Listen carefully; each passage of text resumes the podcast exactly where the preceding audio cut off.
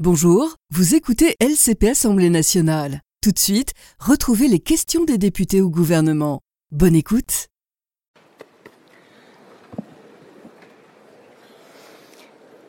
Mesdames et messieurs les membres du gouvernement, mesdames et messieurs les députés,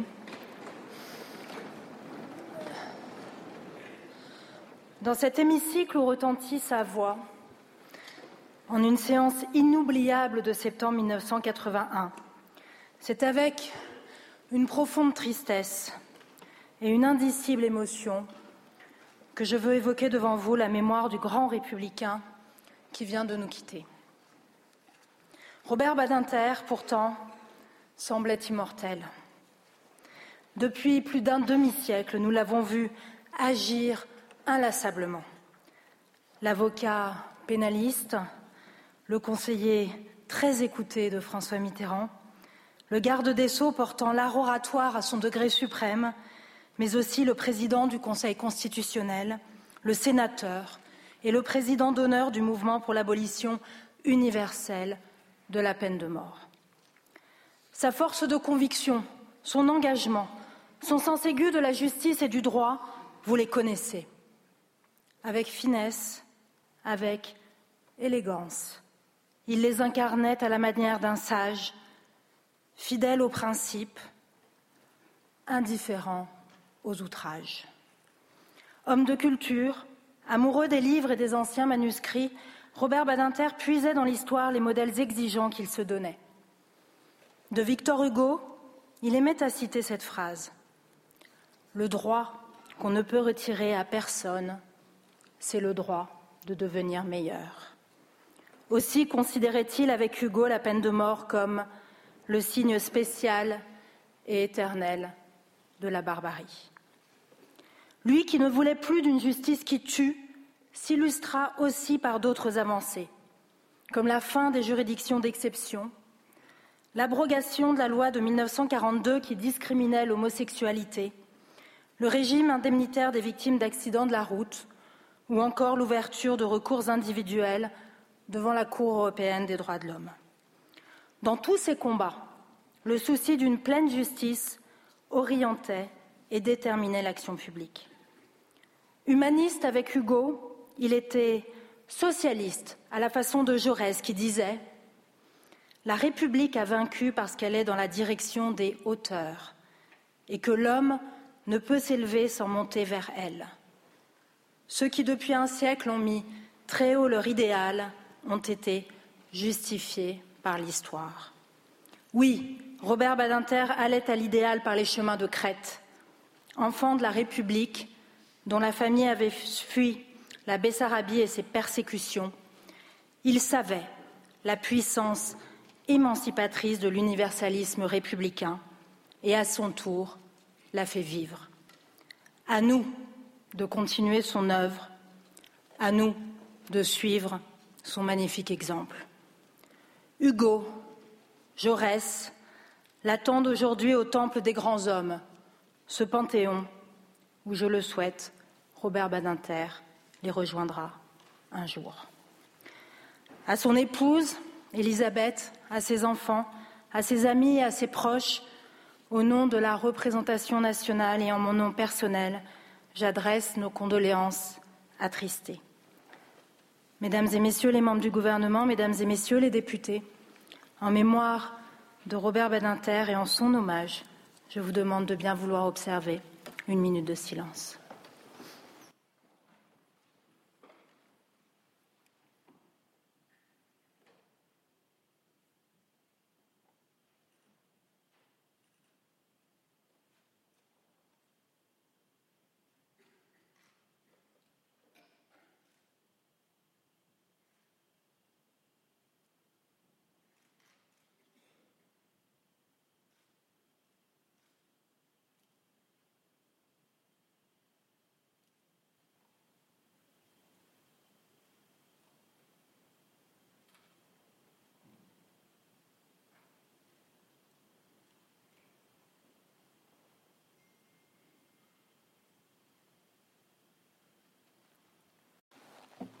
Je vous remercie.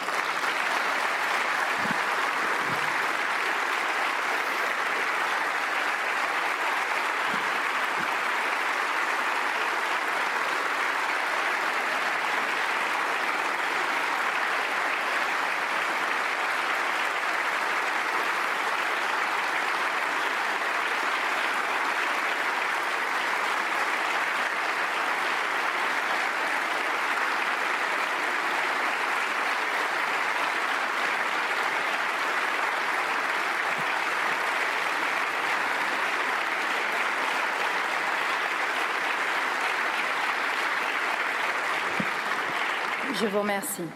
L'ordre du jour appelle les questions au gouvernement. La parole pour le groupe démocrate est à Madame Geneviève Dariussec.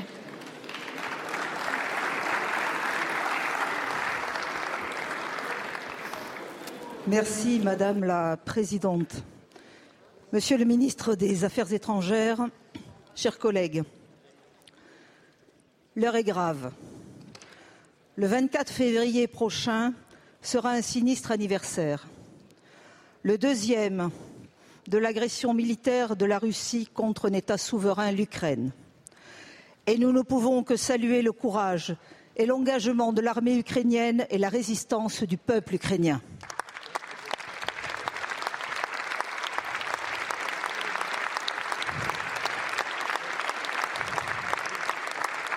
Malgré le manque de munitions et de matériel, malgré les décisions du Congrès américain, qui pour l'instant refuse le soutien supplémentaire à l'Ukraine demandé par le président Biden, oui, les Ukrainiens résistent. La Russie, elle, s'est placée en économie de guerre, affiche un taux de croissance de 3%, contourne les sanctions économiques grâce à de nouvelles voies commerciales pour son gaz et son pétrole, vers la Chine et vers l'Inde en particulier. Les sites de désinformation russes inondent les réseaux sociaux. 193 viennent d'être identifiés en France. Le président Poutine réécrit inlassablement l'histoire en affirmant encore dans une interview récente que c'est bien l'Ukraine qui a déclenché la guerre, que ce territoire fait historiquement partie de la Russie, qu'il est prêt à une solution diplomatique, mais qu'il n'abandonnera jamais ses ambitions dans ces territoires. Et pendant ce temps, le candidat Trump stigmatise les membres de l'OTAN, remet en cause le principe de solidarité qui prévaut dans l'Alliance et encourage Poutine à attaquer tout membre de l'OTAN qui ne paierait pas sa part. Alors oui, plus que jamais, nous avons besoin d'une Europe unie, forte dans ses actes et dans ses paroles. Ma question est simple, Monsieur le ministre. Où en est la diplomatie européenne et comment l'Europe se prépare-t-elle à toute éventualité belliqueuse à son Merci. encontre? Merci beaucoup, Madame la députée. La parole est à Monsieur Stéphane Séjourné, ministre de l'Europe et des Affaires étrangères. Merci Madame la Présidente, Madame la Ministre. Les, les Ukrainiens, avec euh, notre soutien, mènent une résistance héroïque depuis euh, maintenant près de deux ans, vous l'avez euh, rappelé. Malgré les frappes visant délibérément les civils, malgré les crimes notamment commis par la, la Russie, leur détermination reste intacte et je voudrais ici rassurer la représentation nationale, notre détermination l'est tout autant. Soutenir l'Ukraine, c'est euh, défendre une cause juste, celle d'un pays euh, agressé dans sa souveraineté, vous l'avez dit, celle d'une démocratie violentée par euh, une autocratie au rêve d'empire. La France, et vous le savez, a joué un rôle majeur dans l'accord européen du 1er février que nous avons conclu pour euh, obtenir 50 milliards d'euros pour la reconstruction et le soutien financier à l'Ukraine. Nous avons également un accord qui doit suivre au mois de mars sur le volet militaire et nous y travaillons euh, en ce moment. Ce défi euh, du soutien de l'Ukraine, l'Europe doit le relever. Les déclarations d'ailleurs que vous évoquiez de Donald Trump doivent nous en persuader. Chaque minute compte pour euh, notamment préparer le choc que constituerait pour les Européens le scénario que décrit le candidat à l'investiture euh, des républicains aux États-Unis. Je terminerai en évoquant le péril auquel euh, vous avez évoqué également sur la désinformation. La Russie va mal, elle veut nous persuader du contraire, elle veut nous décourager en affirmant que le temps joue pour elle. C'est faux, ces élites fuient, ces investissements s'effondrent et nos économies européennes sont beaucoup plus euh, puissantes. Il y a quelques semaines, vous le savez, et, à quelques mois notamment des élections euh, européennes, nous avons euh, démasqué un réseau de 193 portails de désinformation russe, attestant aussi de l'efficacité du dispositif d'alerte. Et je me félicite que nous ayons pu, avec mes collègues polonais et allemands, euh, dénoncer euh, ce phénomène. En tout cas, la Russie euh, Merci cherche beaucoup. clairement à déstabiliser Merci, nos le démocraties ministre. et nous serons. Merci, Monsieur le ministre. La parole est à Madame la Présidente Le Pen pour le Rassemblement national. Merci Madame la Présidente. Ma question s'adresse à Monsieur le Premier ministre. Quelle grande nation laisserait un morceau de son territoire subir une crise migratoire, sécuritaire et donc sociale aussi grave que celle que vivent nos compatriotes mahorais sans réagir avec vigueur Dans ce domaine comme dans tant d'autres, vous n'avez cherché qu'à gagner du temps. Un exemple, la loi programme, que vous avez évoqué dans votre discours de politique générale, nous a déjà été vendu par messieurs Lecornu, puis Caranco, puis Vigée. Monsieur le Premier ministre, annoncer n'est pas faire. Et communiquer non plus, d'ailleurs, n'est pas faire. L'opération Wambushu, malgré l'investissement des forces de l'ordre sur le terrain, n'a en rien enrayé la criminalité dans ce département. Certes, je ne peux que me féliciter de la fin du droit du sol à Mayotte, mesure que je préconise depuis longtemps et qu'il est même nécessaire d'étendre à la France entière. En revanche, sans une politique globale, cette mesure aura un effet limité. Pour répondre à l'enfer que vivent les Français de l'île au parfum, il faut non seulement mettre fin au droit du sol, mais aussi entamer un bras de fer diplomatique d'une fermeté absolue vis-à-vis des Comores, largement responsables de la situation.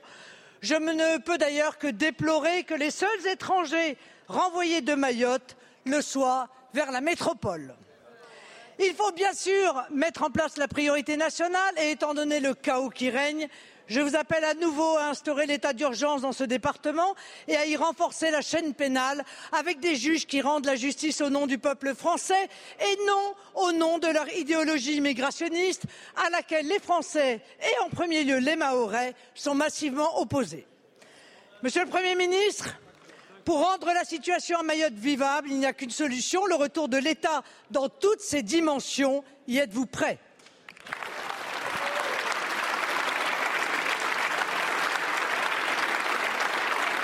Je vous remercie, Madame la Présidente. La parole est à Monsieur le Premier ministre.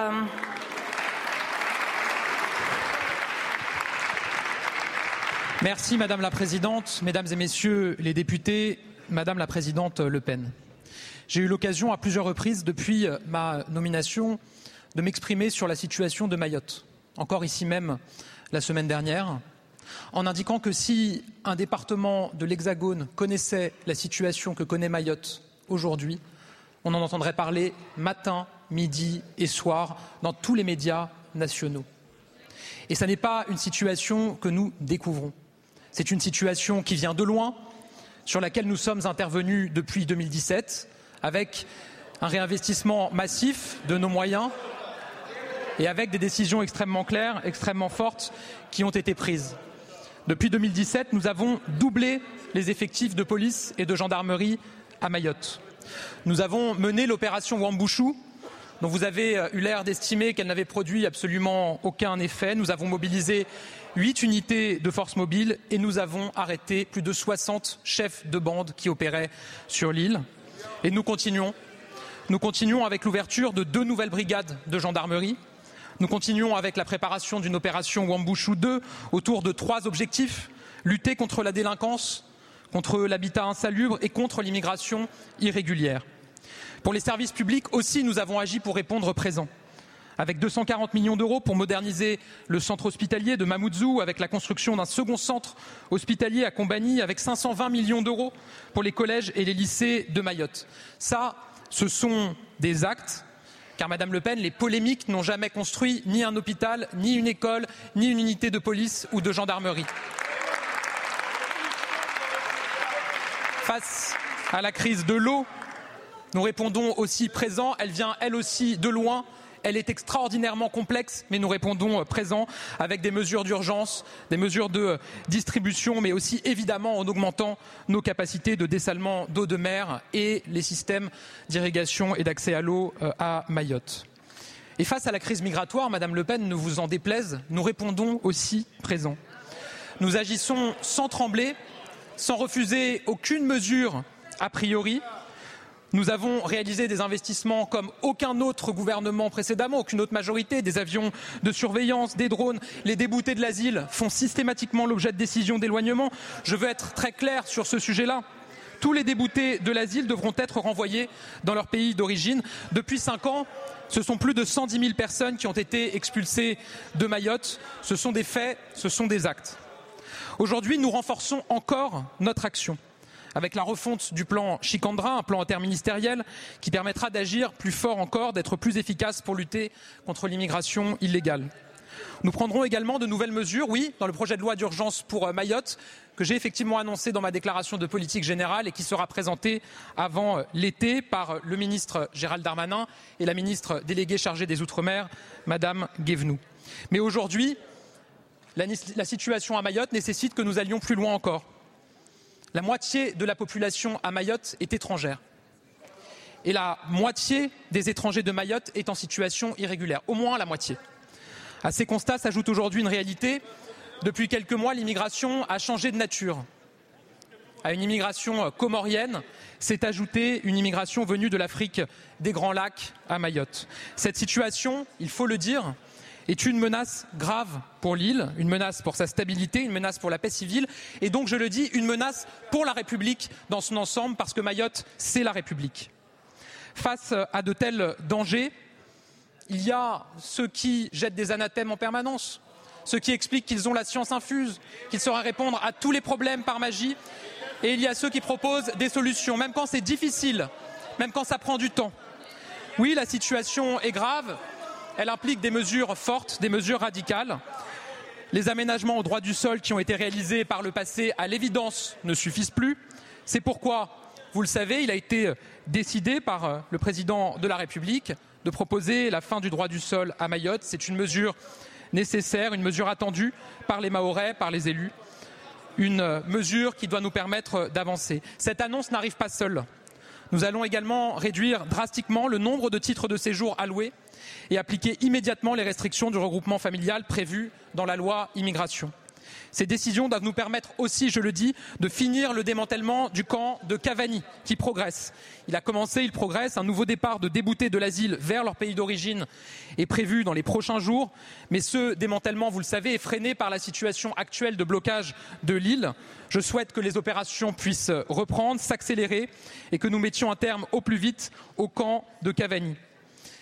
Madame Le Pen, je le disais, face aux anathèmes, face aux critiques stériles, face à ceux qui manifestement ne cherchent pas à trouver des solutions et refusent de voir celles qui sont proposées. Nous serons toujours du côté des actes, nous serons toujours du côté des Mahorais, nous serons toujours du côté de la République. Je vous remercie, Monsieur le Premier ministre. La parole est à Madame la Présidente Châtelain pour le groupe écologiste. Merci, Madame la Présidente. Monsieur le Premier ministre, 9 millions. 9 millions, c'est le nombre de voix gagnées entre le premier et le second tour de la présidentielle par Emmanuel Macron.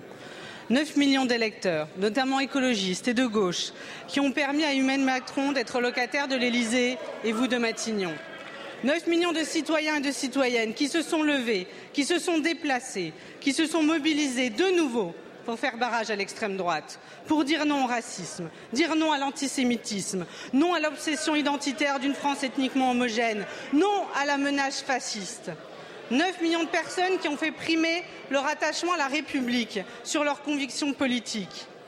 Et pourtant, vendredi dernier, le président de la République a déclaré qu'il est tout à fait normal d'avoir des discussions avec le Rassemblement national dans l'objectif de constituer texte par texte des majorités qui peuvent parfois être complétées ou grossies par leur voix. Monsieur le Premier ministre, chaque semaine est cède. Alors répondez-vous, que répondez-vous aux électeurs qui, comme moi, se sont mobilisés uniquement pour faire barrage à l'extrême droite et ont fait élire Emmanuel Macron? Je vous remercie, Madame la Présidente. La parole est à Monsieur le Premier ministre. Merci Madame la Présidente, Mesdames et Messieurs les députés, Madame la Présidente Châtelain. Depuis ma nomination au gouvernement, j'ai toujours assumé d'abord de travailler avec le Parlement, d'associer les parlementaires aux différents chantiers dont j'avais la responsabilité au gouvernement. Je l'ai fait dans chacune de mes fonctions, je l'ai fait notamment quand j'étais ministre des Comptes publics dans le cadre des dialogues de Bercy. Et j'ai assumé pour associer le Parlement à la préparation du budget, avoir des échanges avec le Parlement, de le faire de la même manière que nous l'avons dans cet hémicycle, c'est-à-dire de répondre aux interpellations, aux questions, aux amendements qui viennent des uns et des autres. J'avoue, Madame la Présidente, avoir du mal à comprendre ce que vous me demandez. Est-ce que vous me demandez, lorsqu'une question au gouvernement est posée par un groupe politique avec lequel je suis en radical désaccord, de ne pas leur répondre est-ce que vous demandez à mes ministres, lorsqu'un amendement est proposé par un groupe parlementaire avec lequel je suis en radical désaccord, de ne pas leur répondre Madame la Présidente Châtelain, ça n'est pas ma conception de la démocratie parlementaire, ni du respect qui est dû aux parlementaires. Et Madame la Présidente Châtelain, j'ai d'autant plus de mal à comprendre vos critiques et ce sur quoi vous m'interpellez aujourd'hui, que j'ai observé, comme chacun ici et comme beaucoup en dehors de cet hémicycle, un certain nombre de faits depuis maintenant plusieurs mois ou plusieurs années. Sur quelle voie comptez-vous lorsque vous présentez des motions de censure pour faire tomber le gouvernement, Madame la Présidente Châtelain? Sur quelle voie comptez-vous quand vous déposez des amendements et que vous souhaitez qu'ils soient adoptés. Madame la Présidente Châtelain, nous le voyons à chaque motion de censure, nous le voyons régulièrement dans cet hémicycle, à force de faire l'appel du pied à l'extrême droite, vous en devenez leur marchepied. C'est ça la réalité. Et ça n'est pas la position de ce gouvernement. Je vous remercie, Monsieur le Premier ministre. Madame la Présidente Châtelain. Ma question, Monsieur le Premier ministre, était pourtant simple. Allez-vous continuer, en trahissant tout ce que vous avez dit aux 9 millions d'électeurs qui ont voté pour Emmanuel Macron, à faire passer des lois qui reprennent le programme de Jean-Marie Le Pen. Allez-vous continuer à vous associer politiquement à celle qui a dit qu'elle assumait tout de l'héritage du Front National Allez-vous continuer à tendre la main à celle qui, dans cet hémicycle, vient encore de critiquer les juges? Allez-vous faire un pacte politique avec ce groupe qui siège au Parlement européen avec l'AFD, qui a élaboré un plan de remigration des personnes étrangères ou allemandes d'origine étrangère? La question est simple, vous avez un choix. Ici, vous avez 151 députés républicains. Vous pouvez travailler avec nous. Mais la vérité, c'est que les écologistes et la gauche, nous sommes aujourd'hui seuls à faire barrage au Rassemblement national. Merci beaucoup, Madame la Présidente. Merci. Monsieur le Premier ministre. Madame la Présidente Châtelain, je le constate, je le redis, que dans une question au gouvernement, vous semblez vous boucher le nez en parlant du Rassemblement national, mais que ça ne vous empêche pas de leur faire les yeux doux quand il s'agit d'obtenir leur voix pour essayer de faire tomber le gouvernement. Et Madame la Présidente Châtelain, j'ai le souvenir, j'ai le souvenir de quelques votes sur des amendements ou sur des motions de censure et de quelques prises de parole de députés de votre groupe ou de la NUPES qui ont dit nous étions si près du but. Mais c'était qui le nous? Le nous, c'était vous et eux. Avec nous, il n'y a pas de nous et eux. C'est ça la vraie différence entre vous et nous.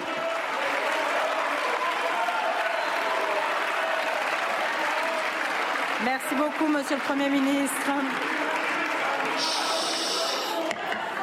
La parole, s'il vous plaît. Un peu de silence, s'il vous plaît. La parole est à Madame Estelle Youssoufa pour le groupe Lyot.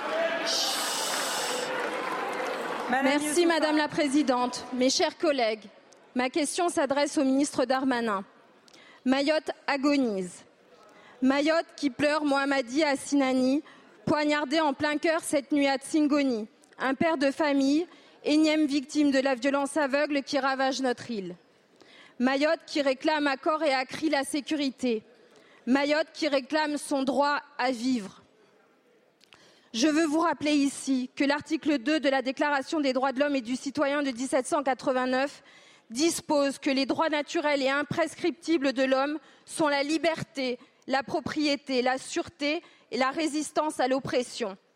Qui se soucie de notre droit à la sûreté, à la sécurité à Mayotte? Nous, vos concitoyens, risquons notre vie en allant à l'école, en allant faire nos courses, en allant à l'hôpital, en allant travailler. Nous sommes prisonniers chez nous. Nos enfants vont à l'école sous protection de la gendarmerie quand les cours ne sont pas annulés à cause des émeutes comme c'est le cas aujourd'hui. Parlons de la liberté de circulation qui est elle aussi protégée par la Déclaration des droits de l'homme et du citoyen de 1789. À Mayotte, nous ne circulons plus, ni le jour ni la nuit, par crainte des embuscades, des bandes violentes qui ravagent, qui pillent, qui détruisent et incendient des quartiers entiers, qui sèment la mort à coups de machette. Je vous le dis ici, trop, c'est trop, c'est invivable. Mayotte entame son 22e jour de blocage.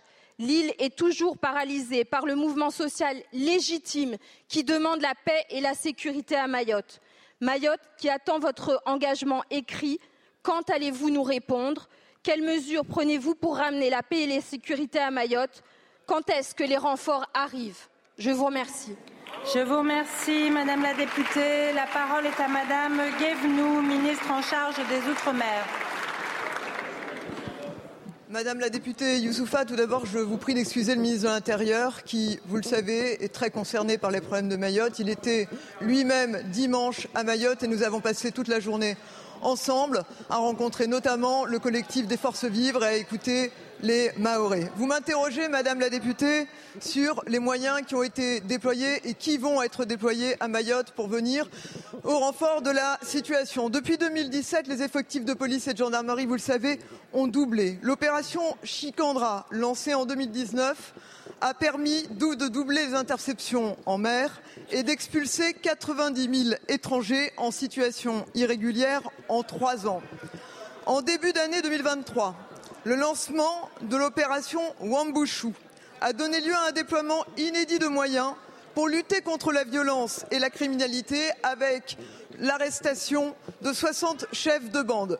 Cela a permis aussi de lutter contre l'habitat indigne avec le décasage de 700 cases et de lutter contre l'immigration clandestine en faisant en sorte que des moyens inédits soient déployés. 661 quassas ont été interceptés, 592 passeurs interpellés et 25 000 étrangers en situation irrégulière ont été reconduits à la frontière. Alors maintenant, Madame la députée Youssoufa, vous avez raison, nous devons aller beaucoup plus loin pour protéger Mayotte d'une pression migratoire qui nous engagerons une opération Wambushu 2. Le ministre de l'Intérieur, dimanche, est d'ailleurs venu immédiatement avec 15 gendarmes du GIGN pour prêter main forte aux forces de l'ordre déjà en place et permettre des actions ciblées et rapides. Un escadron guépard sera également envoyé dans les prochaines semaines. Enfin, un rideau de fer sera également constitué en déployant en mer des moyens renforcés de la Marine nationale, des drones et des radars de nouvelle génération. Pour le courrier sur lequel vous m'interrogez, Madame la députée, il sera adressé, comme nous nous étions engagés, ce soir euh, à Mayotte. Je vous remercie, Madame la ministre.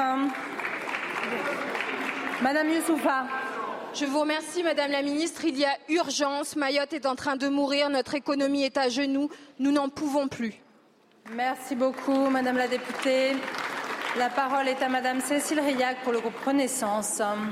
Merci, Madame la Présidente. Chers collègues, ma question s'adresse à Madame la ministre de l'Éducation nationale et de la jeunesse. Madame la ministre, permettez-moi tout d'abord de vous souhaiter une pleine et entière réussite dans les fonctions qui sont désormais les vôtres à la tête de ce beau ministère. Un certain nombre de chantiers ont été ouverts par vos prédécesseurs. Je pense par exemple à l'amélioration de la formation des enseignants, au développement de la mixité sociale et scolaire, à l'approfondissement de l'école inclusive ou encore à la restauration de l'autorité des enseignants dans leurs classes.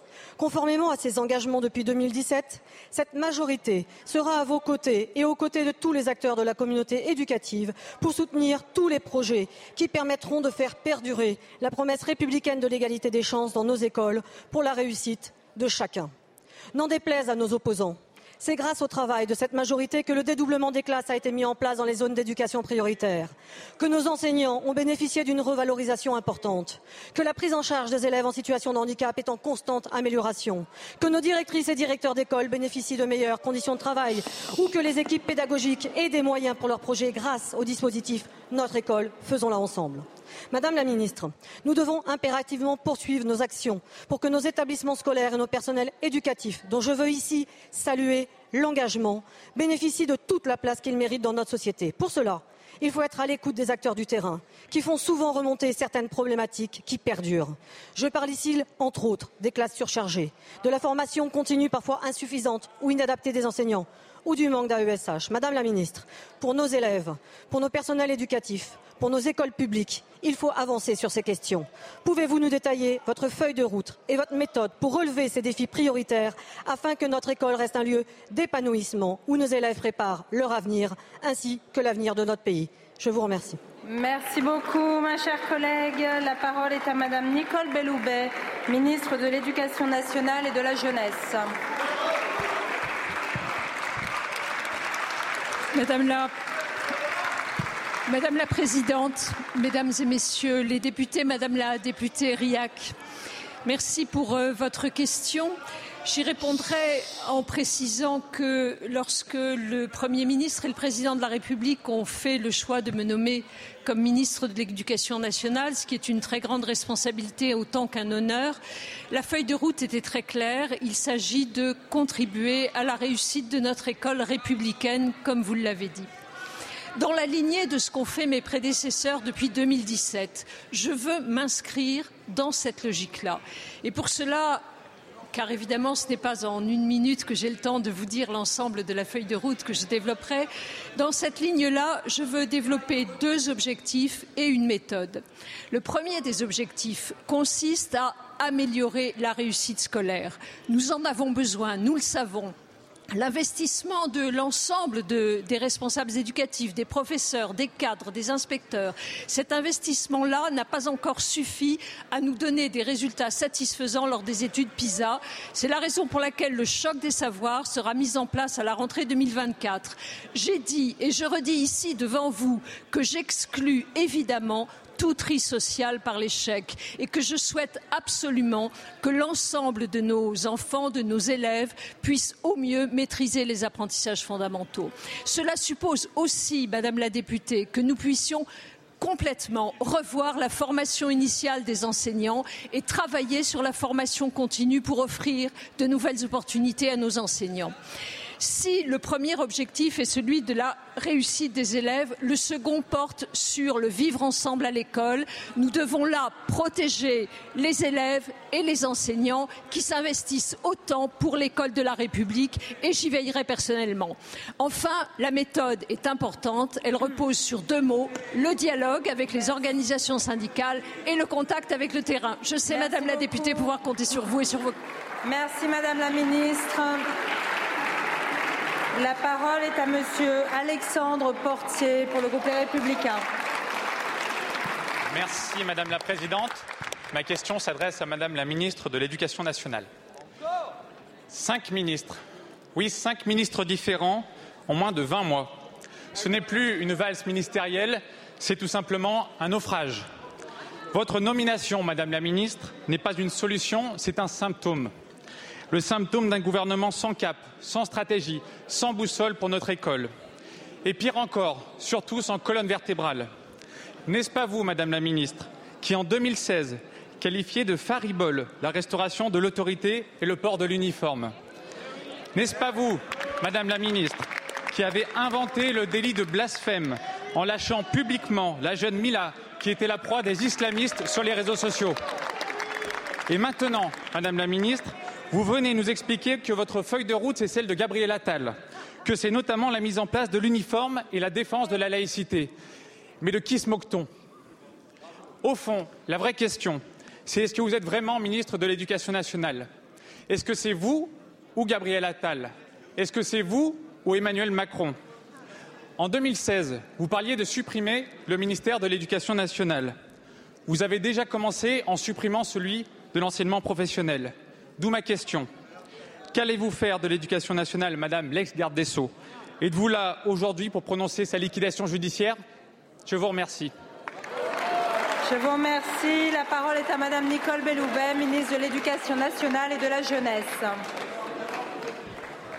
Madame la Présidente, Mesdames et Messieurs les députés, euh, Monsieur le député Portier, je ne suis pas sûre, Monsieur le député, car j'ai eu l'occasion de vous lire récemment, je ne suis pas sûre que les attaques personnelles d'autant qu'elles ne sont pas exactes soit servent notre démocratie. Vraiment, je n'en suis pas certaine, mais passons sur ces éléments-là et venons-en au fond. J'ai, monsieur le député, je le redis ici devant vous, deux objectifs. La réussite des élèves et le vivre ensemble dans nos écoles. Cela signifie que je souhaite vraiment porter haut la protection de nos personnels enseignants, notamment celle des chefs d'établissement qui, tous les jours, luttent pour faire vivre les principes de la République dans notre école. Parmi ces principes, ceux de la laïcité, auquel je suis profondément attachée et depuis longtemps, car il s'agit vraiment de la réussite de la mixité et de la réussite de notre République en général. Voilà, monsieur le député, ce que je souhaitais vous répondre. Je vous remercie, Madame la Ministre. Monsieur Portier. Madame la Ministre, il n'y a là aucune attaque personnelle, juste des verbatims, juste des choses que vous avez dites. La différence entre vous et moi, c'est que j'assume totalement ce que j'écris et on vous attend sur le fond quand vous voulez. Je vous remercie, Madame la Ministre.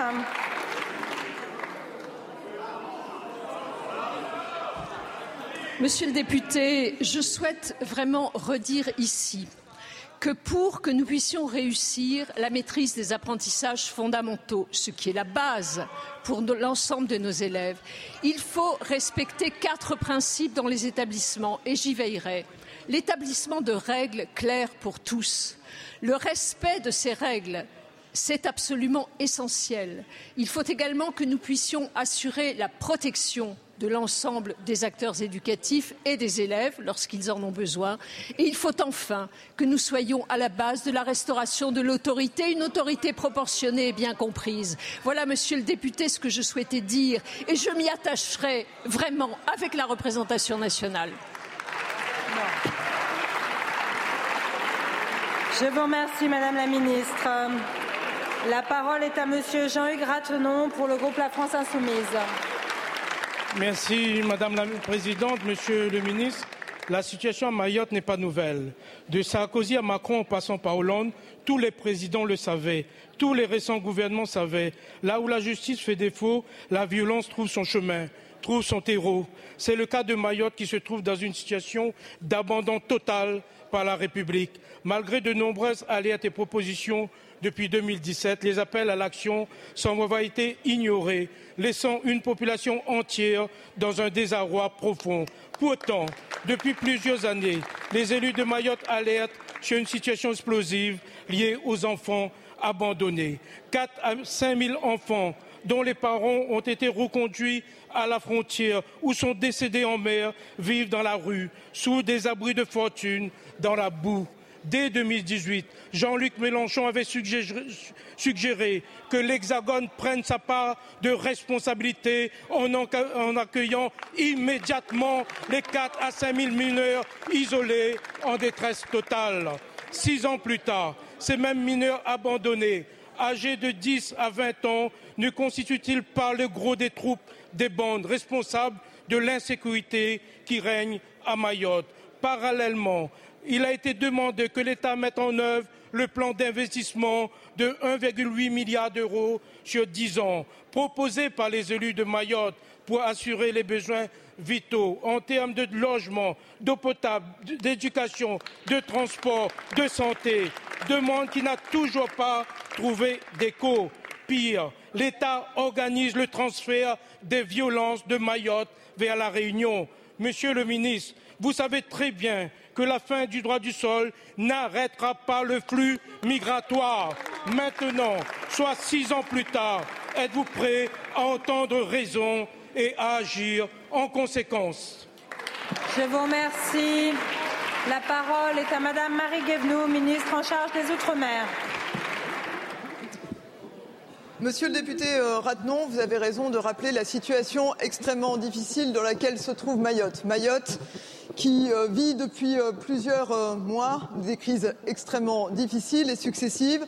La première, c'est la crise de la sécurité, le Premier ministre en a reparlé. La seconde, c'est la crise de l'eau qui est liée au réchauffement climatique. Et la troisième, une crise démographique et migratoire qui s'explique par la proximité de Mayotte avec les Comores et par un niveau de vie bien plus attractif que les autres pays de la zone. Pour les Mahorais et les Mahoraises, cette situation est insupportable. Et au fond, monsieur le député Ratenon, permettez-moi de vous dire que dans votre question me surprend et m'inquiète parce qu'elle me semble nier une part de la réalité. De notre point de vue, soit on fait l'autruche, soit on agit. Et c'est bien l'action aujourd'hui que le gouvernement a décidé de mener.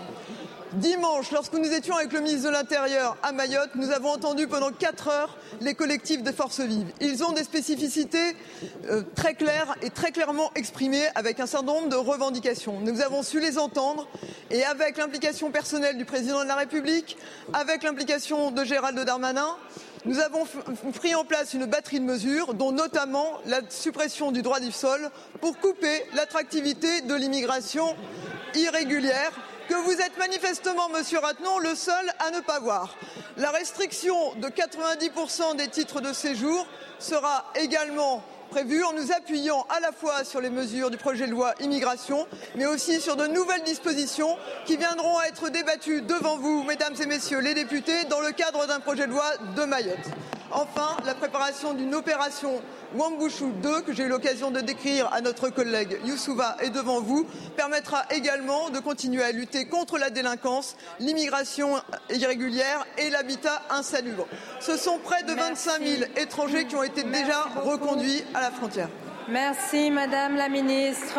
La parole est à Madame Marie-Noël Battistel pour le groupe socialiste. Merci. Merci beaucoup, Madame la Présidente. Ma question s'adresse à Monsieur le ministre de l'Économie et des Finances. Voilà près de 15 ans que pèse sur la France le contentieux européen sur la mise en concurrence de nos concessions hydroélectriques, alors que nous n'avons toujours pas statué sur le mode de gestion futur de ces ouvrages. Dans l'attente, les parlementaires ont décidé par la loi, depuis 2019, la mise en place de deux dispositifs. Le premier concerne les autorisations d'augmentation de puissance des centrales hydroélectriques existantes. Depuis plus de quatre ans, au moins sept dossiers sont à l'examen dans vos services sans qu'aucun n'ait obtenu à ce stade votre aval. Lorsque l'on connaît nos besoins en termes de capacité de production, nouvellement, euh, notamment renouvelables, on peut s'interroger de cette inertie préjudiciable à la souveraineté énergétique de la France qu'on appelle tous de nos voeux. Monsieur le ministre, allez-vous enfin valider ces autorisations? Le deuxième dispositif concerne le versement aux collectivités des redevances délais glissants issus des concessions à terme échues. À leur grande surprise, les élus locaux ont constaté une baisse drastique de ces produits de redevances pour euh, cette année. Alors j'ai vérifié et vous avez effectivement ponctionné une part importante du montant de ces redevances pour financer le bouclier tarifaire, considérant qu'il ne fallait pas habituer les collectivités à percevoir ces revenus auxquels, je me permets de le rappeler, elles ont droit. Pensez-vous vraiment que les collectivités territoriales aient tellement de marge financière qu'il faille encore leur en retirer? Que l'on parle de souveraineté énergétique, d'énergie renouvelable ou de moyens financiers pour les collectivités, l'hydroélectricité est la solution? Alors quelle réponse concrète, Monsieur le Ministre, pouvez-vous m'apporter sur ces deux points très précis? Merci. Merci beaucoup, ma chère collègue. La parole est à Madame Olivia Grégoire, ministre en charge des entreprises, du tourisme et de la consommation.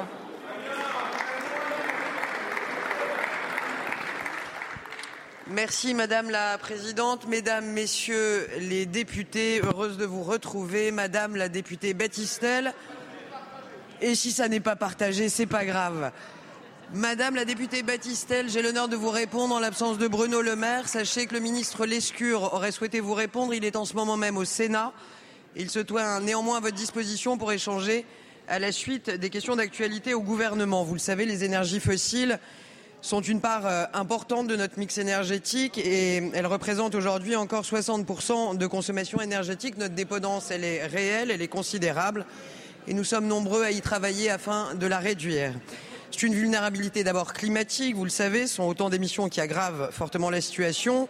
C'est une vulnérabilité géopolitique, comme nous l'avons vu depuis l'invasion russe en Ukraine et comme nous le verrons peut-être en cas d'escalade au Proche-Orient.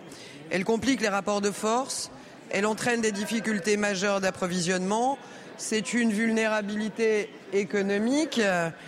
Non, non, monsieur Pradier, j'ai beau être une femme, je sais lire les fiches. Alors, on va continuer, madame Battistel.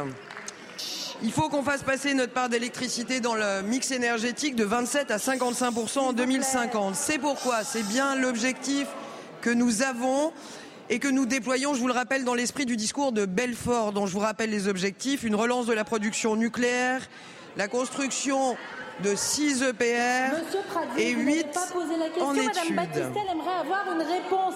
Eh bien, c'est à Madame Battistel d'en juger, s'il vous plaît, taisez-vous. Je vous je demande de vous taire, de laisser Madame la ministre répondre à Madame Battistel, pas à Monsieur Pradier. Donc, s'il vous plaît. chut. Madame la ministre. Je vous remercie. Écoutez, je crois que dans cette ambiance plus qu'électrique et pas nécessairement hydraulique, mais aussi électrique, je vous suggère, Madame Battistel, que nous échangions avec Monsieur Roland Lescure très prochainement sur ce sujet précis. Je vous remercie. Ça suffit. ça suffit. S'il vous plaît, Madame la ministre. Chut, un peu de silence, un peu de calme. La parole est à Monsieur Robin Reda pour le. Madame Battistel, allez-y, allez-y. Oui, merci Madame la Présidente, parce que je n'ai évidemment obtenu euh, aucune réponse et je déplore. Je ne- je n'en veux pas, Madame la ministre Grégoire, de ne pas pouvoir répondre à cette question. Je sais que sur les bancs, il y a des ministres, notamment Monsieur le Premier ministre, il sera en capacité de me répondre. Il ne l'a pas souhaité. Et comme d'habitude, nous n'avons pas de réponse sur ces enjeux qui sont extrêmement importants, à la fois sur les collègues.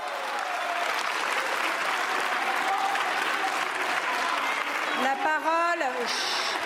La parole est à Monsieur Robin Reda pour le groupe Renaissance. Merci Madame la Présidente. Mes chers collègues, ma question s'adresse à Monsieur Stanislas Guérini, ministre de la Transformation et de la Fonction publique. Monsieur le ministre, permettez-moi d'abord de vous féliciter pour le renouvellement de vos fonctions. C'est une marque de confiance, celle que le président de la République, que le Premier ministre place en vous pour relever un défi majeur, bâtir la fonction publique de demain et redonner l'envie d'embrasser les carrières du service euh, public. Depuis 20 mois, à la tête de votre ministère, vous avez mené des chantiers majeurs sur la rémunération, sur la protection des agents, sur l'égalité professionnelle, sur la planification écologique de l'État ou encore récemment sur la reconnaissance de nos secrétaires de mairie. Mais la perte d'attractivité euh, des métiers du service public doit nous alerter. Aujourd'hui, euh, nous comptons six candidats pour un poste lors des concours de la fonction publique. Ils étaient deux fois plus il y a euh, 15 ans. Pour relever ce défi de l'attractivité, nous devons nous appuyer sur des agents publics motivés. Motivés euh, par leur fiche de poste, mais aussi motivés par leur fiche de paye. La fonction publique doit aussi attirer et garder les meilleurs. Car oui, vouloir les meilleurs pour euh, l'État, pour l'hôpital, pour nos collectivités locales, c'est vouloir le meilleur euh, pour euh, les Français. La fonction publique devrait être ce grand édifice avec euh, des portes d'entrée, des ascenseurs, des passerelles, des portes de sortie aussi, alors qu'elle est trop souvent euh, un couloir euh, qui fige les trajectoires de vie. Lors de son discours de politique générale, Monsieur le Premier ministre a annoncé une grande loi sur la fonction publique. La performance et la rémunération au mérite seront au cœur de ce projet. Car en matière de services publics, les Français méritent d'en avoir pour leur argent, mais nos agents publics méritent aussi d'en avoir pour leur talent. Et votre chantier, monsieur le ministre, s'inscrira finalement dans les pas de Maurice Thorez, qui en 1946, oui je sais, ça c'est du dépassement, voulait déjà reconnaître la valeur réelle et inégale des agents. Monsieur le ministre, quelle sera votre méthode pour associer syndicats, agents, employeurs territoriaux, notamment nos maires qui attendent beaucoup de cette transformation? Je vous remercie, monsieur le député. La parole est à monsieur Stanislas Guérini, ministre en charge de la transformation et de la fonction publique. Merci Madame la Présidente, Mesdames et Messieurs les députés, Monsieur le député euh, Robin Reda. Depuis 20 mois, je me suis engagé totalement pour la fonction publique et je vous remercie, vous avez euh, rappelé un certain nombre d'avancées. Beaucoup trouvent euh, leur source dans l'action de mes prédécesseurs et de cette majorité depuis euh, 2017.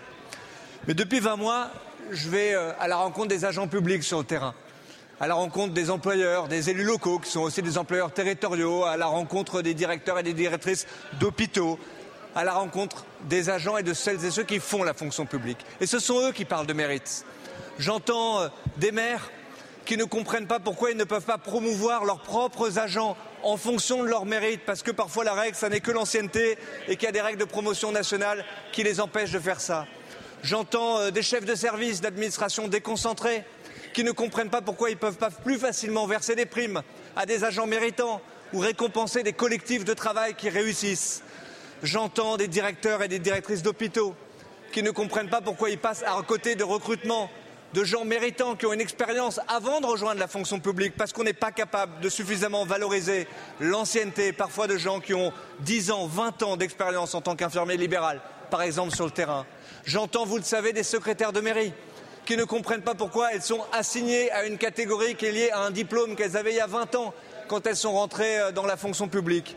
J'entends euh, parfois des apprentis qui ont réussi, qui ont été méritants, qui ont réussi pendant deux ans dans un contrat d'apprentissage, qui veulent rejoindre la fonction publique et qui ne comprennent pas pourquoi on ne peut pas plus facilement les titulariser.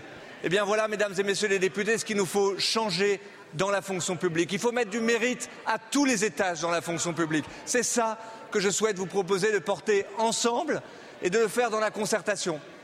Je le ferai en concertant les syndicats, je les ai appelés dans les premières heures qui ont suivi ma nomination. Je le ferai avec tous les acteurs de la fonction publique pour bâtir un projet de loi pour l'efficacité de notre fonction publique. je vous remercie.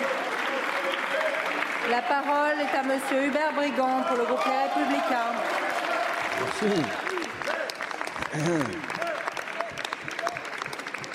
Bien, Madame la Présidente, euh, ma question s'adresse à Madame Rachida Dati, ministre de la Culture, candidate à la mairie de Paris. Et je vais essayer de retirer un peu d'électricité dans l'hémicycle. Euh, Madame Dati nous a annoncé le printemps de la ruralité. Bien sûr, ce titre euh, m'a interloqué puisque la ruralité, c'est mon cheval de bataille. Si j'ai bien compris, c'est des rencontres entre les services de ministère et la population. Alors je connais Madame Rachida Dati pour l'avoir rencontrée une fois, il y a une quinzaine d'années. Elle est venue m'expliquer que euh, pour réorganiser efficacement la justice en France, il fallait supprimer les tribunaux ruraux, pour concentrer tout dans les grandes villes, pour plus d'efficacité, de justice, de rapidité. Donc en réalité, de réorganisation, on a plutôt désorganisé. Alors, je la retrouve ici au ministère de la Culture. On retrouve d'ailleurs aussi, issu du ministère de la Justice, Madame Belloubet. Euh, j'espère que c'est pas un recyclage, je mets 203. Bien, alors, là, le, ministère de la Culture, j'ai cru comprendre, j'ai cru comprendre que euh, Madame Dati avait un programme, je l'espère, pour la culture en milieu rural. Je rappelle quand même que euh, les élus locaux, départementaux ou municipaux ont déjà fait beaucoup pour la culture en milieu rural. J'ai cru comprendre aussi qu'elle était pour la culture pour tous, pas seulement dans les deux ans à venir pour la culture à Paris, mais aussi pour la province. Alors j'attends euh, de voir euh, plus en détail quelles seront ces propositions. Euh, nous on aime bien la, la, culture classique, traditionnelle, le rap un peu aussi, mais pas que le rap. Donc l'égal d'accès à la culture, Madame Dati le veut, moi aussi. Ma question est la suivante. Compte tenu oui, mais vous avez eu une bonne explication qui amène la question. Compte tenu de la situation financière de la France, plus de 3 000 milliards de têtes, avec quels moyens compte-t-elle faire une bonne diffusion de la culture en milieu rural à l'égal de Paris? Merci beaucoup, mon cher collègue. La parole est à Madame Rachida Dati, ministre de la Culture. Madame la Présidente, merci Madame la Présidente, Mesdames et Messieurs les députés, Monsieur le député Brigand. En tout cas, une chose est sûre, si vous voulez être soutenu et subventionné pour devenir humoriste, je suis prête. Il y a de quoi faire. Même si je ne vous trouve pas très drôle, je trouve que dans l'humour, il peut y avoir aussi de l'élégance, ce que vous n'avez pas. Vous parlez de la réforme de la carte judiciaire, j'ai juste mis en œuvre ce que tout le monde, ce que tous les députés qui sont autour de vous ont souhaité sur la réforme de la carte judiciaire. Moi, je suis une responsable politique qui met en œuvre ce sur quoi je m'engage. Sur le printemps de la, ruralité, vous le prenez avec beaucoup de mépris et d'ironie, pas moi parce que les mesures que je souhaite mettre en œuvre, monsieur le député Brigand, c'est le programme des Républicains. Si je suis euh, ministre de la Culture et que j'ai souhaité évidemment m'intéresser à la ruralité, c'est parce qu'il y a 22 millions d'habitants en ruralité qui n'ont pas accès à la culture dans les mêmes conditions. Et ça, je dois, le rappeler. Plusieurs choses. Plusieurs choses. Premier enjeu, que m'ont demandé les maires, ruraux, les maires, ruraux, notamment chez Laurent Vanquier soutenu par Laurent Wauquiez, que m'ont-ils demandé Qu'il y ait une ingénierie culturelle dédiée en soutien à ces élus ruraux. Je le ferai. Je vous le dis. Deuxième enjeu, deuxième enjeu. Quel est, quel est l'autre enjeu Est-ce que tous ces habitants ont accès à la culture dans les mêmes conditions Non. Aujourd'hui, est-ce qu'il est facile, en milieu rural, d'aller voir un spectacle, d'aller à un concert? Ça n'est pas si facile. Il y a un problème de mobilité des spectateurs, mais aussi un, un problème de mobilité des œuvres. C'est pour cela que j'ai lancé une consultation en ligne à laquelle vous êtes invité à répondre de manière très sérieuse, Monsieur Brigand. Et je pense que vos électeurs seraient très intéressés de savoir ce que vous allez euh, proposer. Autre chose, les DRAC vont me faire remonter des propositions ainsi qu'une mission parlementaire. Je vous remercie. Merci beaucoup, Madame la Ministre. La parole est à Madame Karine Lebon pour le groupe GDR. Merci, Madame la Présidente. Madame la ministre de la Santé, lors de son discours de politique générale, le Premier ministre a déclaré que la santé mentale des jeunes devait faire l'objet d'une prise en charge renforcée. Et pourtant, l'accès à l'accompagnement psychologique et psychiatrique des enfants est l'un des parents pauvres de votre politique de santé. Les centres médico-psychologiques de l'enfant et de l'adolescent sont débordés. Il faut attendre plusieurs mois pour obtenir un rendez-vous. Dans son dernier baromètre, Santé publique France indique que les, jeunes âgés de 18 à 24 ans sont ceux qui tentent le plus de mettre fin à leur jour. Dans cette tranche d'âge, le nombre de tentatives de suicide déclarées a doublé entre 2017 et 2021 et un enfant sur cinq présente des symptômes dépressifs.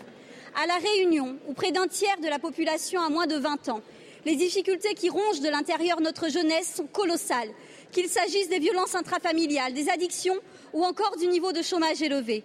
Malgré la bonne volonté et l'implication de tous les acteurs, l'absence de moyens financiers met à mal tout projet de développement d'une offre adaptée. Le taux de tentative de suicide des jeunes réunionnais est le plus élevé de France et représente la première cause de mortalité des moins de 24 ans sur notre territoire. Un même jeune peut faire jusqu'à 10 tentatives avant de se voir proposer une première consultation, généralement six mois après. Le numéro vert, la plateforme CNAE, le dispositif Mon soutien psy sont loin d'être suffisants. Après un signalement, ces jeunes ont besoin de se sentir écoutés, accompagnés par des professionnels. Ce n'est le rôle ni de l'enseignant ni du CPE. Madame la ministre, face à ce triste constat, quels moyens concrets comptez-vous débloquer pour garantir l'accompagnement complet des jeunes en situation de détresse psychologique? La jeunesse appelle à l'aide, écoutez-la parquer des enfants dans des hôtels, abandonner du jour au lendemain les jeunes majeurs de l'aide sociale à l'enfance ou encore laisser prospérer le harcèlement scolaire ne doivent pas être vos uniques faits d'armes. Je vous remercie. Merci beaucoup, mes chers collègues. La parole est à Madame Sarah El Haïry, ministre en charge de l'enfance, de la jeunesse et des familles. Merci, Madame la Présidente, Mesdames, Messieurs les députés, euh, Madame la députée Karine Lebon. Il n'y a pas de santé sans santé mentale. Il n'y a pas euh, d'enfance et d'émancipation sans accompagnement des enfants et évidemment des jeunes. Madame la députée, plus que jamais, puisque le Premier ministre euh, l'a annoncé, l'a dit, l'accompagnement des enfants, l'accompagnement des jeunes sera et est notre priorité depuis 2017. Madame la députée, les enjeux, les enjeux sont posés sous euh, l'autorité de la ministre Catherine Vautrin en accompagnement avec le ministre de la Santé. Nous mobiliserons l'ensemble des moyens nécessaires pour permettre, dès le plus jeune âge, de détecter plus tôt, de lutter contre les addictions pour les écrans, de permettre euh, d'entendre ces paroles. Parce que oui, Madame la députée, quand on parle de santé mentale, en réalité, on parle de quoi? De dépression, de perte de chance. On parle malheureusement même de suicide de plus en plus jeunes. Madame la députée, le Premier ministre l'a rappelé récemment, quand on dit que c'est une cause essentielle, ce sera l'installation dans chaque département de, de maisons euh, de l'adolescent. Ce sera euh, le renforcement également de la prévention et de la détection avec euh, le renforcement de la médecine scolaire au plus proche pour permettre de détecter. Madame la députée, on sait aussi dire quand ça n'a pas suffisamment bien marché et nous corrigeons. C'est la volonté qui est la nôtre avec mon chèque psy pour relancer bien sûr un certain nombre de réponses et des remboursements euh, beaucoup plus rapides et beaucoup plus précoces. Madame la députée, nous luttons aussi en s'appuyant sur les professionnels et en complément de la feuille nationale, la stratégie de lutte contre la prévention du suicide. L'ensemble du gouvernement quel que soit euh, le moment et le lieu, sera mobilisé pour lutter contre cette euh, difficulté forte qu'aujourd'hui touche autant les parents que les enfants. Madame la députée, en complément, notre méthode est simple. Le regard territoire par territoire, vous avez parlé de la Réunion et de nos outre-mer. Et en réalité, les inégalités sont réelles dans nos outre-mer et sur l'ensemble de l'Hexagone. C'est grâce euh, à la mobilisation des équipes éducatives, de santé et évidemment d'accompagnement parents qu'on trouvera et qu'on permettra à chaque enfant d'avoir un certain nombre de de chances nécessaires. Madame la députée, on sera à vos côtés. Merci beaucoup, Madame la ministre. Madame Lebon. Merci Madame la Ministre. En la matière, vous avez une obligation de résultat. Or, le nombre de tentatives de suicide déclarées a doublé entre 2017 et 2021. Je vous remercie, ma chère collègue. La parole est à Madame Béatrice Bellamy pour le groupe Horizon. Merci Madame la Présidente. Ma question s'adresse à Monsieur le ministre de l'Agriculture. Monsieur le ministre, il y a une semaine, devant notre institution, les agriculteurs de la filière bio exprimaient leur désarroi et une profonde demande de reconnaissance. Dans de nombreux départements, ils alertent leurs parlementaires et leurs élus locaux. C'est au sujet de ces femmes et de ces hommes, de leur situation et de leurs inquiétudes que je souhaite, Monsieur le ministre, attirer votre attention. Je le fais avec à l'esprit les riches échanges que j'ai eus hier matin dans une exploitation vendéenne. Sans opposer les modèles ni les pratiques, le message qui est porté est celui d'une profession qui a besoin d'être entendue et prise en compte. Nous parlons là de 14% des exploitations agricoles et de 11% de la surface agricole de notre pays. Depuis 2021, force est de constater que le marché du bio subit un sérieux recul, qu'il est fragilisé, à l'instar de nombreuses autres filières, et que c'est toute la chaîne qui en pâtit. Aujourd'hui, des exploitants cèdent à la décertification. Je rappelle que pour chaque hectare décertifié, ce sont des millions d'euros d'aides publiques qui sont perdus et gâchés. Aujourd'hui, la crainte de la filière est aussi l'incapacité de transmettre l'exploitation et de renouveler les générations. Des mesures sont avancées. La prolongation du crédit d'impôt bio après 2025, une demande de soutien concernant la communication sur les produits bio, le respect des lois Egalim et notamment des 20% dans la restauration hors domicile. C'est un enjeu fort pour que la France atteigne les objectifs qu'elle s'est fixés à l'horizon 2027. C'est également un défi puissant pour l'aménagement de nos territoires, la qualité de nos ressources et le maintien des paysages agricoles. Monsieur le ministre, vous avez entamé des discussions avec les représentants de la filière bio. Pouvez-vous informer les représentants nationaux que nous sommes de ces échanges? Travaillez-vous un plan de soutien spécifique permettant de redonner des perspectives à long terme? Je vous remercie. Merci beaucoup, ma chère collègue. La parole est à Monsieur Marc Fesneau, ministre de l'Agriculture et de la Souveraineté alimentaire. Merci beaucoup, Madame la Présidente, Mesdames et Messieurs les députés, euh, Madame euh, la députée Bellamy. Merci de votre question. Euh, c'est vrai que la, filière bio, bio pardon, connaît une crise très grave. C'est vrai qu'elle date de 2021 sans doute lié aux effets de réorganisation de la consommation au moment du Covid. Et c'est vrai que nous avons d'abord une crise de la demande et nous devons travailler sur deux piliers. Le premier pilier, c'est euh, de répondre à l'urgence pour éviter ce que vous avez très justement euh, rappelé, les déconversions. 100 millions d'euros en 2023 pour accompagner la filière au travers d'un fonds d'urgence, 50 millions annoncés par le Premier ministre il y a une dizaine de jours pour là aussi accompagner l'urgence des exploitations agricoles. Deuxième sujet, je voudrais dire que ces mesures viennent s'additionner aux mesures de filière. Ces fonds viennent s'additionner à ce qu'on a fait sur la viticulture, à ce qu'on a fait sur l'élevage. Ça ne vient pas se soustraire. Et donc, c'est tout cela qu'on met en plus pour la filière euh, viticole. Troisième élément de la réponse, c'est de maintenir les outils qui ont fonctionné. Je pense euh, euh, aux outils fiscaux qui sont prolongés effectivement jusqu'en 2025. Je sais la demande pour après, mais 23, 24, 25, en passant de 3 500 à 4 500 euros de défiscalisation. Ça, c'est un élément qui est très important. Et puis, nous devons travailler sur la demande. Pour travailler sur la demande, c'est L'organisation de la filière, c'est le fonds Avenir Bio qui euh, va se voir doté en année de croisière jusqu'en 2027 de 18 millions d'euros. C'est pour organiser les filières et travailler sur le sujet avec elles, pour qu'on ait des filières qui puissent mieux répondre aux besoins du marché.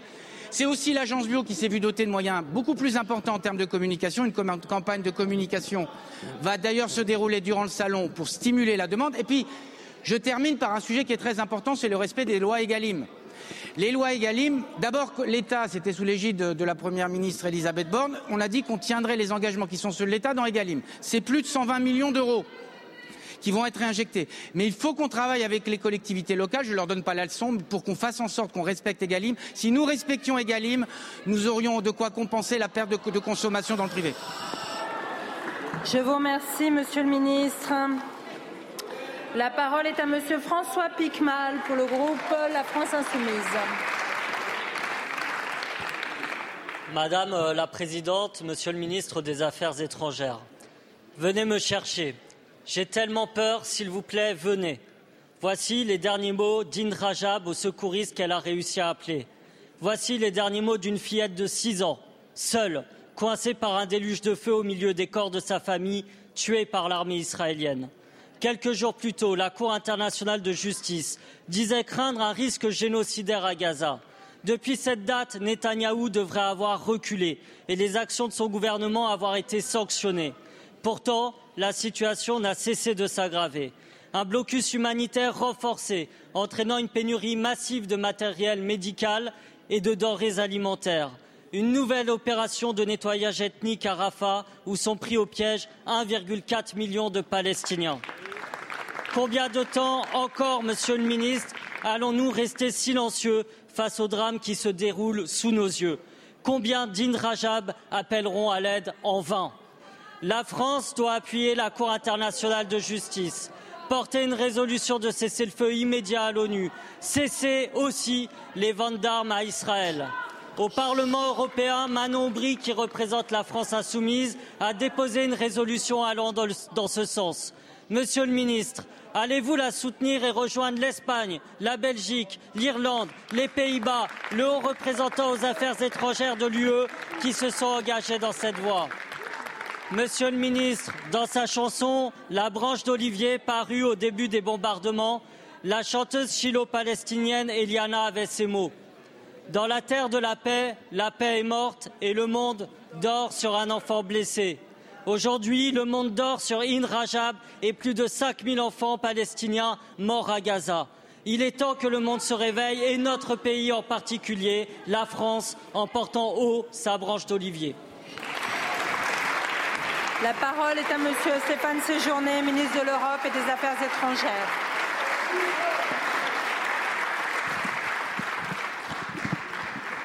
Merci Madame la, Présidente, monsieur, monsieur, le député.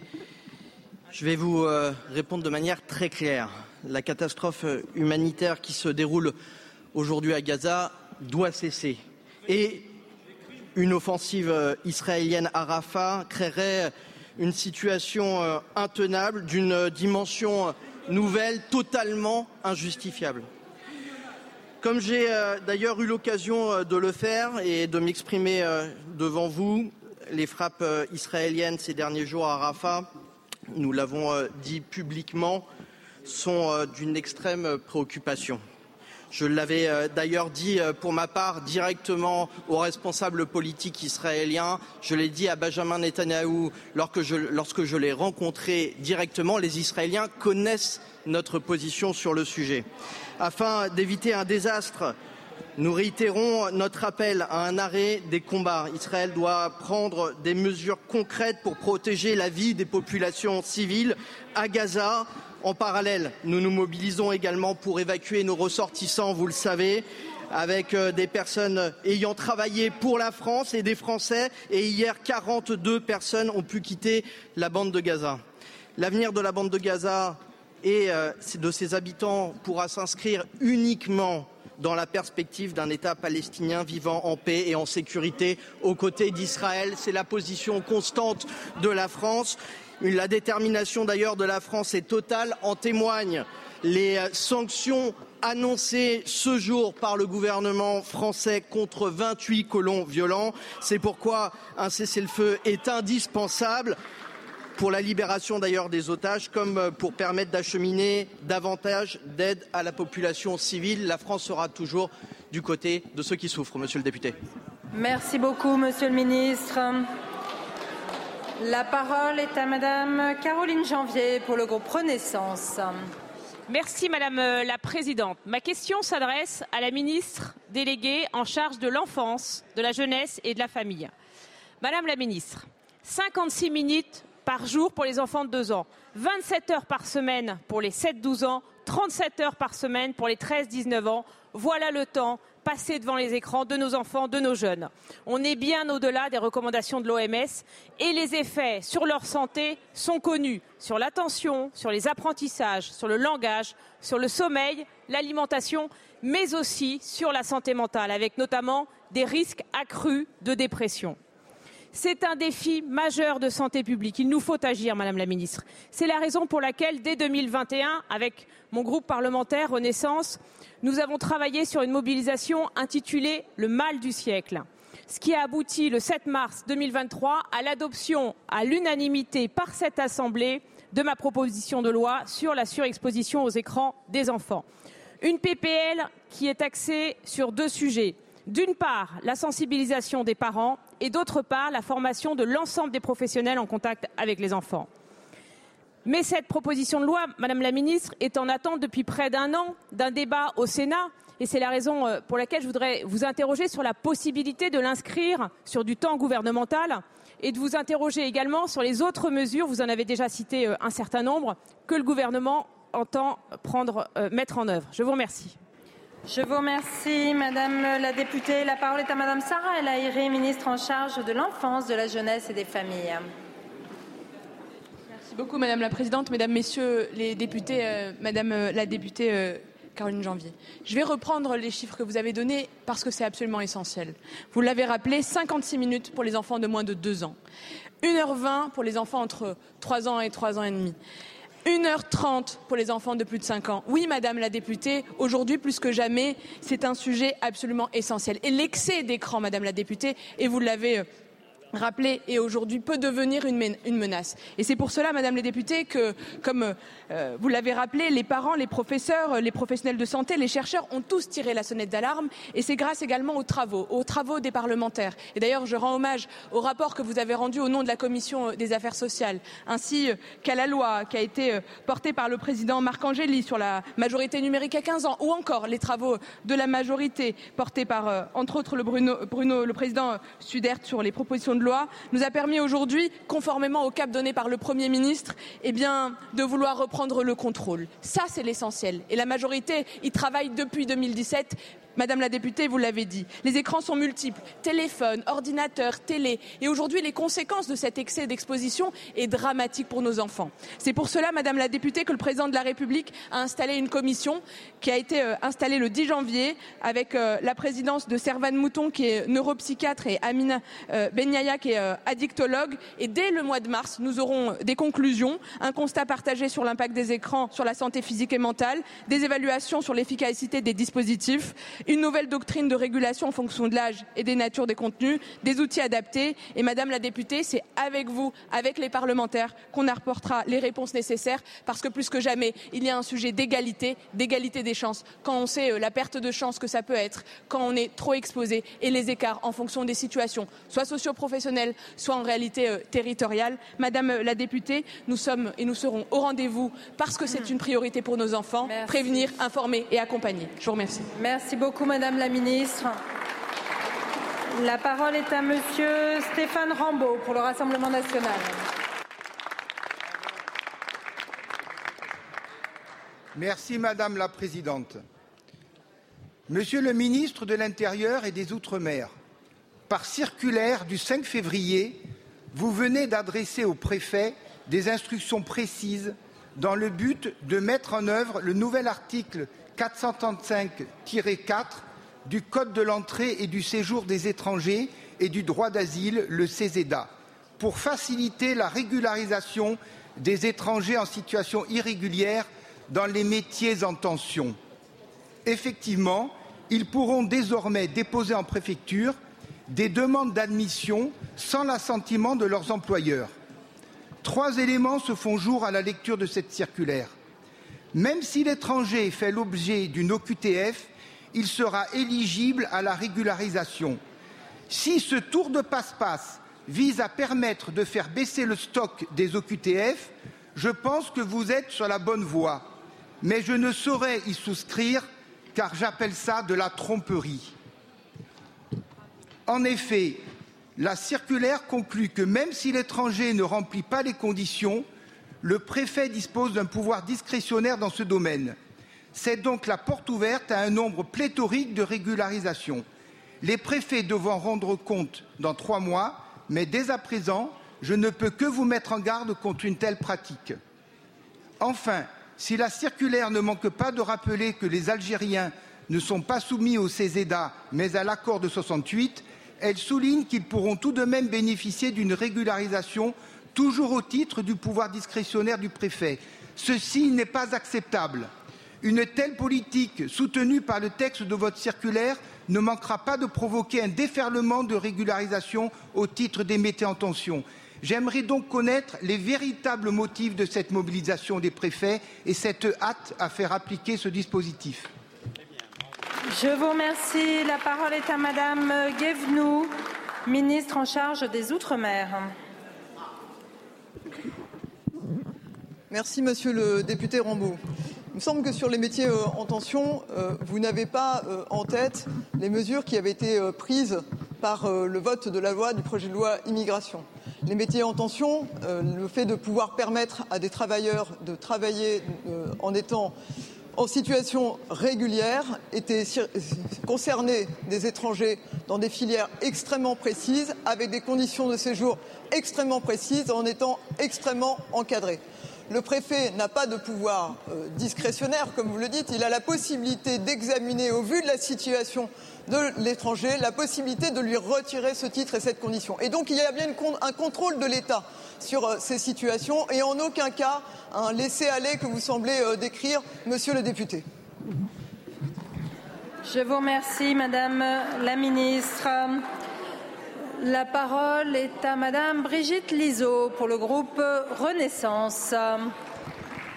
Merci Madame la Présidente.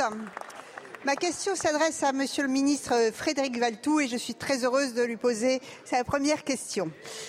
Monsieur le ministre, depuis plusieurs jours, la sphère complotiste s'agite autour du projet de loi visant à lutter contre les dérives sectaires dont nous allons débattre tout à l'heure. Elle s'agite pour faire ce qu'elle sait faire de mieux, désinformer, apeurer et surtout dire n'importe quoi. Avec ce texte, on m'accuse de tous les maux d'enfreindre la liberté, d'expression, de mettre à mal la liberté de conscience, de cadenasser le débat scientifique.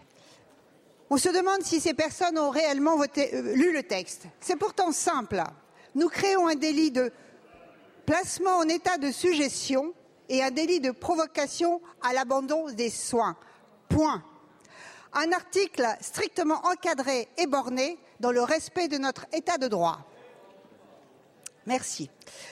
Ce projet de loi, initié par Sonia Beckès face à un phénomène sectaire devenu incontrôlable, j'en veux pour preuve les chiffres de la Mivilude, plus 86% de signalements, dont 40% dans le domaine de la santé. Face à cela, seulement 15 condamnations. J'ai bien dit 15 condamnations l'année dernière. Non, il n'est pas question de faire de la police de la pensée ou de créer un, un délit d'opinion. Mais oui, que cela plaise ou non, nous protégerons les victimes en prenant toutes nos responsabilités. Mes chers collègues, nous parlons ici d'un enjeu de santé publique qui dépasse largement nos horizons politiques. Car derrière ces mensonges, cessons d'être naïfs, derrière ces mensonges se cachent, se cachent des charlatans qui tuent. Alors, qui est liberticide? Ceux qui manipulent les citoyens ou les en, en les emmenant parfois jusqu'à la mort? Merci beaucoup, mes chers collègues. La parole est à Monsieur Frédéric Valtou, ministre en charge de la santé et de la prévention. Madame la Présidente, Mesdames et Messieurs les députés, euh, Madame la députée euh, Brigitte Lisio, merci euh, de votre question et je voudrais en profiter pour saluer votre engagement sur ce sujet, euh, sujet compliqué et condamner aussi les attaques totalement surréalistes et violentes dont effectivement vous faites l'objet compte tenu de cet engagement euh, depuis quelques semaines. Comme vous l'avez rappelé, le, nombre de signalements de dérives sectaires euh, en santé à la mission de lutte contre les dérives sectaires fait l'objet d'une hausse vertigineuse. Je veux citer les chiffres, ils sont passés de 214 en 2015 à 892 en 2020 en 2021. Cette augmentation par quatre atteste que la santé est utilisée comme une porte d'entrée pour les charlatans et les pratiques sectaires. Ces soins non conventionnels, comme ils sont appelés, peuvent coûter des vies. Pour lutter contre cela, il est indispensable de garantir aux patients une information médicale éclairée, en s'appuyant sur des données, scientifiques. La sécurité des patients est notre priorité. Cette sécurité est notre seule boussole dans les débats qui euh, doivent avoir lieu aujourd'hui. C'est pourquoi, dès juin 2023, le gouvernement s'était saisi du sujet en lançant un comité d'appui à l'encadrement de ces pratiques. Le projet de loi de lutte contre les dérives sectaires, dont l'examen, vous l'avez rappelé, dans cette Assemblée débute euh, euh, tout à l'heure, apporte de nouvelles réponses, notamment en réprimant, dans certains cas précis, la provocation à s'abstenir de suivre un traitement. Le texte pourra alors être utilement complété en ce sens lors des débats qui se tiendront tout à l'heure. Je fais confiance aux parlementaires pour aller dans ce sens et dans le sens que vous avez décrit. Je fais confiance aux professionnels de santé, nombreux à s'être exprimés euh, sur ce sujet et, et, à dire leur attente euh, sur la question. Je fais confiance aux scientifiques. Que les choses soient claires, vous me trouverez toujours du côté de ceux qui euh, défendent la rationalité scientifique. Je vous remercie beaucoup. Je vous remercie, Monsieur le Ministre. La parole est à Monsieur Michel Salah pour le groupe La France Insoumise. Merci, Merci Madame la, Présidente. Monsieur le ministre de la Transition écologique et de la cohésion des territoires, la presse a révélé une contamination record aux polluants éternels à Salindre, commune de 3500 habitants dans le Gard. Les niveaux de contamination sont extraordinairement élevés et constitueraient même un record mondial. Trois fois plus de cas de glioblastome qu'ailleurs. Les personnes atteintes de ce cancer, de ce cancer rare du cerveau ont une espérance de vie d'un an. En France, 900 sites sont contaminés, dont 108 sont des hotspots de contamination où la concentration des PFAS est dangereuse pour la santé. Ce sont des perturbateurs endocriniens. Ils provoquent des cancers de la thyroïde, des reins, des maladies cardiovasculaires et ont un impact sur la fertilité. Les députés et les filles d'Occitanie vous ont déjà alerté suite aux propos de M. Jaffre, directeur de l'ARS Occitanie, concernant la potabilité de l'eau notamment du fait de la concentration élevée en PFAS. Mais votre gouvernement veut attendre pour surveiller les taux de PFAS dans l'eau. Or, il faut agir maintenant et anticiper la réglementation européenne riche qui n'entrera pas en vigueur avant 2028 pardon, au mieux. Mais votre majorité porte également des amendements pour repousser les normes des rejets en France. Tout cela est irresponsable. À cela s'ajoute, concernant les pollutions, votre volonté d'une pause du plan Ecofito, accompagnée d'une remise en cause de l'indicateur NODU, donc de l'objectif de réduction des usages des pesticides de 50% d'ici 2030.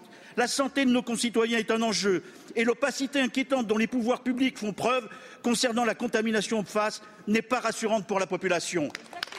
Monsieur le ministre, que comptez-vous mettre en œuvre immédiatement afin de réduire les concentrations de phase dans les eaux françaises. Quelle alternative à l'eau du robinet l'État s'engage-t-il à mettre en place pour garantir un approvisionnement non toxique aux populations? Merci. Merci beaucoup. La parole est à Monsieur Marc Fesneau, ministre de l'Agriculture et de la Souveraineté alimentaire. Merci beaucoup Madame la Présidente, Mesdames et Messieurs les députés. Monsieur le député Salah, vous évoquez deux sujets. Je vais essayer de répondre sur les deux sujets. Le premier, euh, c'est le sujet des PFAS. Mon collègue Christophe Béchu était retenu ailleurs et ne pouvait pas répondre à votre question. Vous avez raison, c'est un sujet très sérieux, c'est un sujet très grave dont s'est saisi le gouvernement, pardon de vous le dire, puisque dès le mois de janvier 2023, le gouvernement a mis en place un plan d'action. D'abord, pour déterminer un peu mieux la connaissance sur ces produits, parce qu'on sait certains sur lesquels on a de la connaissance et d'autres sur lesquels on a moins de connaissance, y compris pour les détecter. Deuxième élément, c'est pour travailler au niveau européen, vous avez raison, pour élargir et d'avoir une interdiction très large de ces produits au niveau européen. C'est le sujet qui vient prolonger, d'ailleurs les travaux qui ont été menés par votre collègue Cyril Isaac Sibyl sur ce sujet très important si je peux continuer, si je peux répondre, je ne veux pas vous embêter, hein, mais j'ai essayé de répondre à la question sérieuse de Monsieur Salah sur le sujet. Troisième élément, il y a eu un plan ministériel au mois de janvier. On va déployer un plan interministériel parce qu'on a tout un sujet de dépollution, un sujet de connaissances qu'on doit encore approfondir et ça concerne tant les sujets agricoles que les sujets de la transition écologique, que les sujets de la santé. Et donc, on est tout à fait mobilisé sur le sujet et je vous assure qu'on ne veut pas perdre de temps, mais nous avons besoin d'avoir des décisions au niveau européen. Quant au sujet euh, Ecofito, le Premier, le Premier ministre l'a rappelé euh, il y a quelques jours, quand on dit qu'on fait une pause, on ne fait aucune pause sur la question euh, de la recherche. Je le dis sous l'œil de ma collègue ministre de la Recherche. Il n'y a aucune pause sur le sujet. Il n'y a aucun retour. Il n'y a aucun retour sur les questions des interdictions qui ont été produites, y compris au niveau européen comme au niveau national. Simplement, Monsieur Salah, il faut reconnaître que nous avons des interrogations. Hier, nous tenions un comité Ecofito, nous avons des interrogations sur les indicateurs Pourquoi nous avons des, interrogations? Parce que parfois elles ne prennent pas assez en compte la notion de risque. Je suis sûr qu'on peut partager la notion de risque. Et deux, quand on a une trajectoire qu'on veut faire au niveau européen, ça serait mieux qu'au niveau européen, on ait le même indicateur. Sinon, on va mélanger les choux et les carottes. Pardon de vous le dire ainsi. Et il faut aussi qu'on ait des indicateurs qui soient comparables entre pays européens. Je vous remercie, Monsieur le Ministre. La parole est à Madame Christine Loire pour le Rassemblement national. Merci Madame la Présidente. Ma question s'adresse au ministre délégué de la Santé. Au lendemain de la journée internationale dédiée à l'épilepsie, je veux tout d'abord avoir une pensée pour ces 600 000 Français atteints de troubles épileptiques, dont près de 50% sont âgés de moins de 20 ans. Il est nécessaire de revenir sur la prise de la dépakine pour les femmes enceintes. Rappelons que Sanofi et l'État ont été condamnés pour avoir manqué à leur devoir de vigilance et d'information. En réponse à cela, les crédits ont été alloués pour indemniser les victimes et accordés via l'Office national d'indemnisation des accidents médicaux. Nous pouvons constater un écart important entre les prévisions de données épidémiologiques et le nombre de dossiers déposés à l'ONIAM. 850 dossiers avaient été déposés au milieu de l'année 2022. Dans son rapport de 2018, l'Agence nationale de sécurité du médicament et des produits de santé relevait d'ailleurs qu'entre 2150 et 4100 enfants souffriraient de malformations et qu'entre 16 600 et 30 400 connaîtraient des troubles neurodéveloppementaux suite à la prise d'un traitement à la dépakine. Ajoutons à cela le fait que, contrairement au délai annoncé de six mois pour les traitements d'un dossier par l'ONIAM, le délai moyen de la procédure est de 32 mois en cas d'acceptation et de 34 mois en cas de rejet. De plus, actuellement, seulement neuf membres du collège d'experts sont chargés des traitements des dossiers. En conclusion, peut-on sincèrement dire que l'État met les moyens nécessaires pour dédommager et accompagner les victimes et leurs familles? Manifestement pas. C'est pourquoi, Monsieur le Ministre, je vous demande de vous emparer de ce sujet et de revoir la stratégie actuelle. Il faut adapter les moyens, mieux informer les victimes et simplifier les démarches. Il en va de la reconnaissance des victimes et de la responsabilité de l'État. Je vous remercie. Merci beaucoup. La parole est à Monsieur Frédéric Valtou, ministre de la Santé et de la Prévention. Oui, euh, Madame la Présidente, Mesdames et Messieurs les députés, euh, Madame la députée Christine Loire, vous avez euh, raison euh, au lendemain de la journée internationale de l'épilepsie, de mettre la lumière sur effectivement euh, cette maladie qui touche, comme vous l'avez rappelé, je veux aussi à mon tour rappeler les chiffres pour que chacun mesure l'importance, 600 000 de nos concitoyens, dont la moitié euh, sont âgés de moins de, de 20 ans. C'est une pathologie complexe dont la forme et le traitement sont différents pour chacun, rendant le diagnostic tout aussi difficile, et je pense que vous en avez parfaitement conscience. En ce sens, la Haute Autorité de Santé a actualisé en 2020 ses recommandations de bonne pratique et de, prise, de, de bonne pratique de prise en charge. Pardon. Et cela pour mieux faire prendre en compte les recommandations permettra de, pour permettre de renforcer euh, le suivi de ces patients, diminuer l'errance diagnostique et améliorer le suivi euh, thérapeutique. L'enjeu face à cette maladie est aussi, de, est aussi de simplifier le parcours des patients et leur vie quotidienne, ainsi que celle de leurs proches, mais aussi des professionnels qui les prennent en charge c'est une des boussoles de mon action. Répondre aux besoins, renforcer la prévention, améliorer la qualité et la pertinence des parcours est une meilleure et une meilleure coopération euh, entre les professionnels, notamment pour les patients atteints d'une pathologie chronique, sont au cœur de l'action que je souhaite mener. Je vais regarder euh, effectivement les nominations à l'ONIAM de manière à euh, à être certain que les circuits de prise en charge des dossiers soient bien efficaces. Mais en tous les cas, croyez bien que je, ne méconnais pas l'importance de cette pathologie et la nécessité de continuer à s'y atteler euh, à, à, bout de bras, à, à plein bras, avec pleine énergie. Pardon. Merci. Je vous remercie, Monsieur le Ministre. La séance des questions au gouvernement est terminée. La séance est suspendue. Vous venez d'écouter Les questions au gouvernement, un podcast proposé par LCP Assemblée nationale chaque mardi. À bientôt.